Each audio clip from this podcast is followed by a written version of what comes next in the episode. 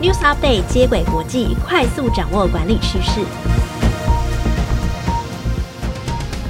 听众朋友，大家好，我是经理人月刊的采访编辑简玉璇，我是经理人月刊实习编辑邱永恩，欢迎收听经理人 Podcast 的接轨国际。在这个单元中，编辑团队会精选国际财经管理资讯，提供导读和解析，帮助读者掌握管理趋势。今天要分享的主题有：被迪士尼踢下市占第一，Netflix 未来怎么办？导入 OKR 没有效果，解密四大致命伤。只卖两款鞋，营收却有三点六亿。，Atoms 如何办到？今天的第一则新闻要聊 Netflix 和 Disney Plus 这两家影音串流平台。随着 Disney Plus 推出之后呢，越来越多用户呢从 Netflix 跳槽过去。那我本人呢是这两家都有订阅。那最近想到说，就是手头好像有点紧，可以来止住一家，停掉一家。但是呢，我可能会想停掉的是 Disney Plus，因为我一直忘记账密。Whatever 呢，Disney 呢在上个月呢就公布了它第三季的财报。数据显示，他们旗下的三大串流媒体 Disney Plus、Hulu 和 ESPN 的用户加起来总共有两亿两千一百一一十万，然后呢，Disney 呢就以四十三万的用户的些微差距，超过 Netflix 的全球用户总数，成为全球影音串流的巨头。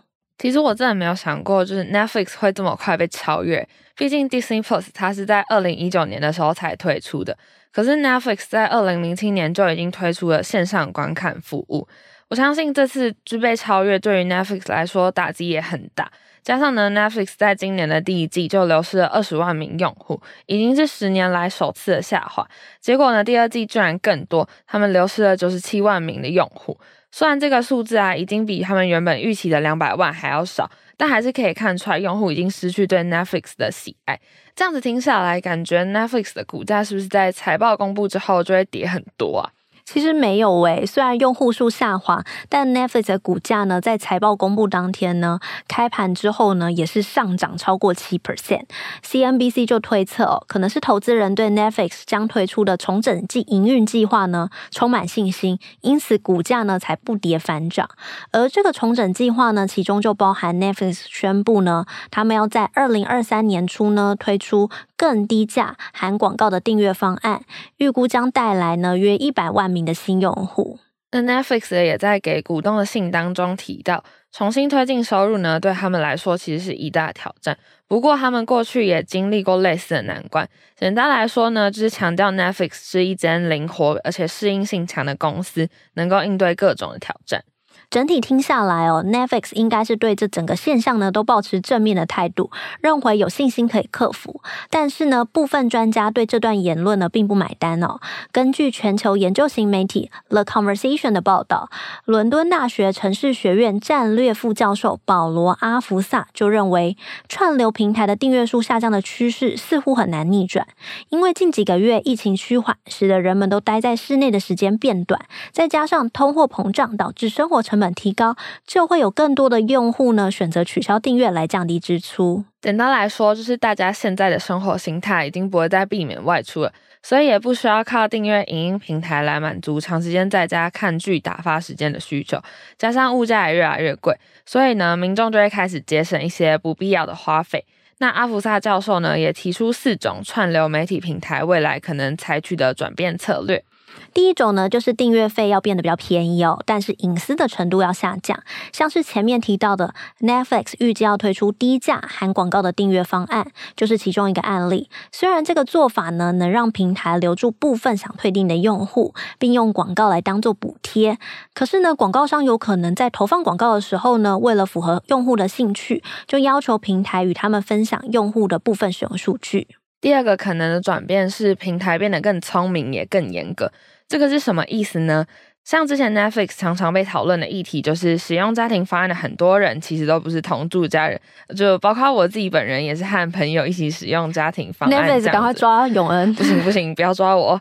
好，如果有平台呢，他们想要避免这类账号共享的情况啊，就可以导入人工智慧或是机器学习，像是透过 IP 位置来追踪用户什么时候从家里以外的位置登入。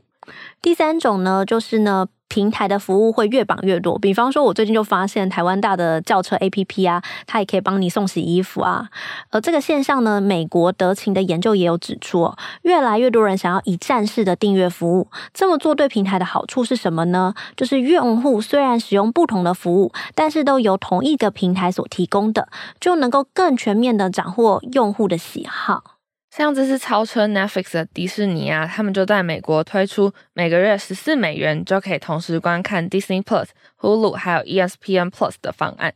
那这个方案呢，会比你单独订阅这三个平台还要便宜八美元。或者是像亚马逊推出的 Amazon Prime 订阅服务，就同时包含了影音串流还有包裹寄送。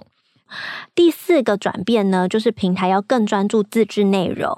如果是有订阅 Netflix 的听众呢，不晓得有没有发现近期非常红的剧，像是《非常律师语音鱼》，还有《妈别闹了》，以及收视常年保证的《怪奇物语》等，都是 Netflix 独家的原创影集。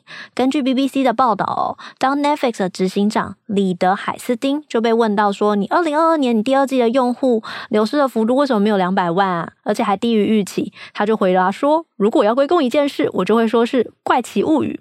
可是我很好奇，《怪奇物语》不是很久了吗？嗯、因为《怪奇物语》就是有新的一季上线，所以就有带进一些新的收入这样子。哦，本来要退订的人就因为这个不退订了，有可能，有可能。好，那《华尔街日报》也指出啊，《怪奇物语》上线之后，很快就成为 Netflix 唯二观看时数突破十亿大关的影集。可见呢，平台对于内容的投资啊，确实也可以反映在订阅户的活跃度上。也难怪 Netflix 的执行长会将这个低于预期的结果归功于怪奇物语了。整体来说，使用迪士尼串流平台的用户数已经超越 Netflix。虽然呢，Netflix 预期他们只要推出含广告的订阅方案，可以带进百万名的用户，但是最终的成果如何呢？一样是很难说。讨论完 Netflix 被超车的新闻，接着我们要来谈企业管理工具有关的内容哦。第二则的关键字是 OKR，诶，这是一个讲到老的题目哦。但是我们今天不是要讲 OKR 多好用哦，我们在 diss OKR，就是在谈企业导入 OKR 为什么没有用。就是近几年呢，越来越多的企业尝试去导入 OKR，但结果都不太理想。OKR 最重要的一堂课这本书的作者，同时也是美国企业顾问的克里斯汀纳沃德科就指出，如果企业呢没有办法持之以恒，那不管你导入任何的系统都起不了作用。组织呢只有单纯的设定 OKR 还不够，必须要定期的追踪进度，才能够让 OKR 彻底的发挥作用。这里还是简单的为听众解释一下，什么叫做 OKR？O 就代表目标，KR 就代表关键成果。O 代表呢是一段时间要达成的目标，通常是一个季度；KR 呢则是用来评判目标有没有在设定时间内达成的。在 OKR 出现之前啊，大多数企业使用的都是 KPI，我想听众应该也都不陌生。其实当初看到 OKR，企业可能会想说，我已经有在用 KPI 了，我还需要用 OKR 吗？但这两者呢，其实有些差距。直白一点的解释是，KPI 指的就是老板要你做的事情，或是要你达到的绩效数字；OKR 呢，则是老板说明目标，并且和员工一起订定关键成果。因此，OKR 会比 KPI 让员工有更多主导自己工作还有任务的权限。那这个背后的假设呢，是由于关键成果是员工自己定的，所以员工就会更努力的去达成承诺的目标。嗯，但是呢，听起来好像很美好。可是呢，很多团队呢，在刚开始做 OKR 的时候，常会犯一些错误哦。因此呢，作者呢就列了四个提醒，希望企业呢可以避免以下的问题。第一个呢是不要设了 OKR 之后就逐渐的忘记。为什么会忘记呢？原因因就是在于你 OKR 设定的时候，常常是季初或是年初设定的自己的目标嘛。那随着时间过去之后，你就忙忙一忙就忘记，就是你就变成当一天和尚撞一天钟，有问题就处理，然后不久的这个目标。就忘记，而且反正是自己定的啊！我再跟大家说，呃，我最后再自己达标就好了。天呐，我好像在讲我自己的状况哦。那因此呢，作者提供的建议就是，你要将 OKR 呢加入每周团队会议和回报进度的邮件中，这样就可以每周的提醒团队成员中你设定的目标是什么，然后就比较好讨论啊、调整，然后大家也不会忘了它。第二个导致 OKR 无效的问题是太常更改设定的目标，还有设定太多的 OKR。因为就算组织已经知道最后会比原先设定的关键成果还要差，但是呢，你当初会设定这个目标一定是有原因的。所以你应该要将这次的经验当做一次教训，让下次设定 OKR 的时候啊，就能吸取这次的经验，设定得更好。但这个意思也不是说你已经错得有点严重了，还是不要更改，是指说呢，不要一觉得矛头不对就想去更改当初设定的目标。嗯，没有错，就是你当初设定的目标可能是你跟你这个年度公司营运有关的东西，可是你因为你觉得你达不到，所以你就一直不断的调降或是更改。那当初设定这个目标的意义，或者是 motivate。就是激励大家前进的那个就消失了，那这反而没有用哦。第三个组织应该避免的错误呢，就是将 OKR 用在步骤和细节上，也就是所谓俗称的微观管理啦。比方说呢，主管他不只管员工达成任务的品质，我不只设这个目标，我还要管你怎么做。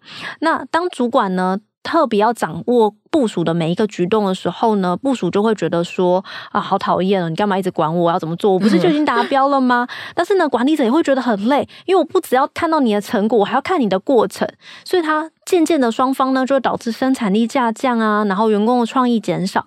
因此呢，管理者呢应该在完成 OKR 之后呢，就开始领导员工怎么做，而不是告诉员工做什么，让员工失去自主性。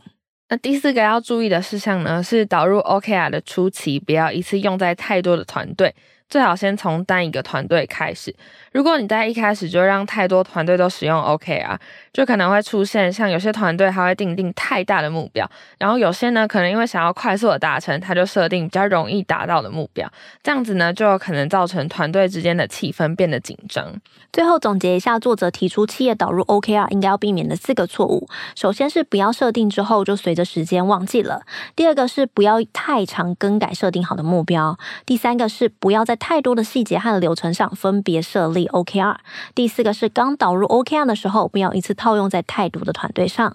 谈完 OKR 这个主题之后啊，来讨论今天的最后一则新闻。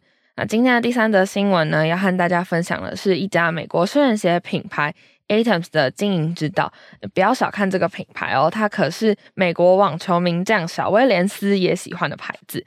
而且呢，这个品牌也不贵，它只卖两款鞋子。然后售价都不超过台币五千块，但在短短的两年呢，营收就从五千四百万人新台币来到了三点六亿元。哇，只卖两款鞋，但是卖了三点六亿元，很厉害啊！而且营收的成长大概是六点七倍。那他到底卖了什么鞋？那他卖鞋解决了什么问题？为什么可以创造这么大的营收啊？虽然我不认识这个品牌，但我会很想知道他的创业故事。嗯，Atoms 这个品牌啊，它是由一对巴基斯坦夫妻所创立的。但是其实卖休闲鞋这个想法，并不是他们最一开始创业的打算。原本呢，他们是想为一群不注重服务的皮革工匠建立线上的销售网站，让工匠呢可以专心的制造产品，然后他们负责后续的销售服务。虽然在当时已经拥有一些市场，但是因为他们每年只能卖出大概五十双皮鞋。所以获利就有限。二零一四年呢，他们就在美国募资平台 Kickstarter 上募得了十万美元，约台币三百万的投资金，准备前往美国发展。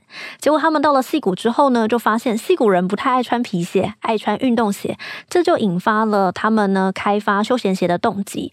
但市场上的休闲鞋品牌这么多，我为什么不穿 Adidas，不穿 Nike，要穿你的呢？那他们怎么做到的？他们也是非常努力哦，他们不断去摸索，还有询问其他的创业家看书。两个人呢，甚至还跑到鞋店去打工，想要学习运动鞋行业的精髓。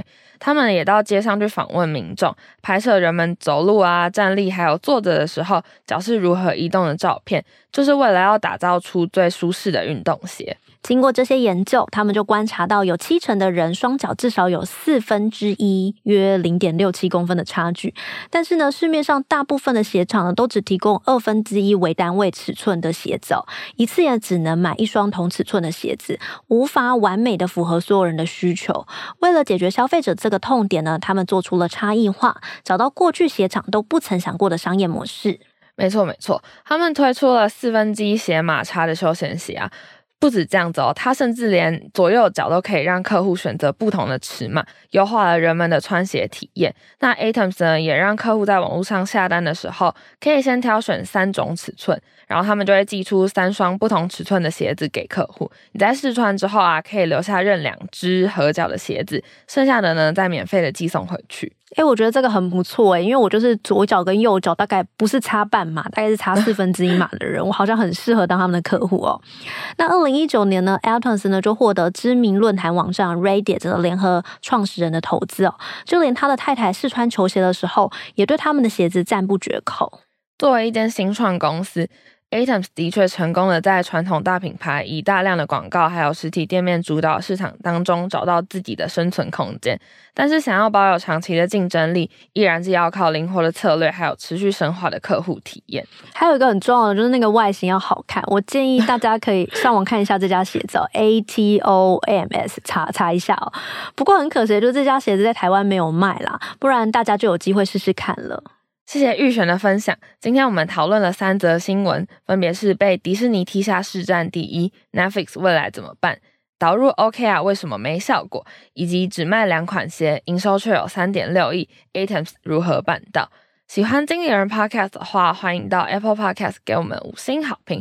如果有任何职场困扰，希望我们解答，也可以填写资讯栏中的表单，将有机会邀请职场专家为你解答哦。以上内容由王佑竹、陈想想、鲁婷熙编译整理，简玉璇、邱永恩制作。感谢大家的收听，经理人接轨国际，下回再见，拜拜，拜拜。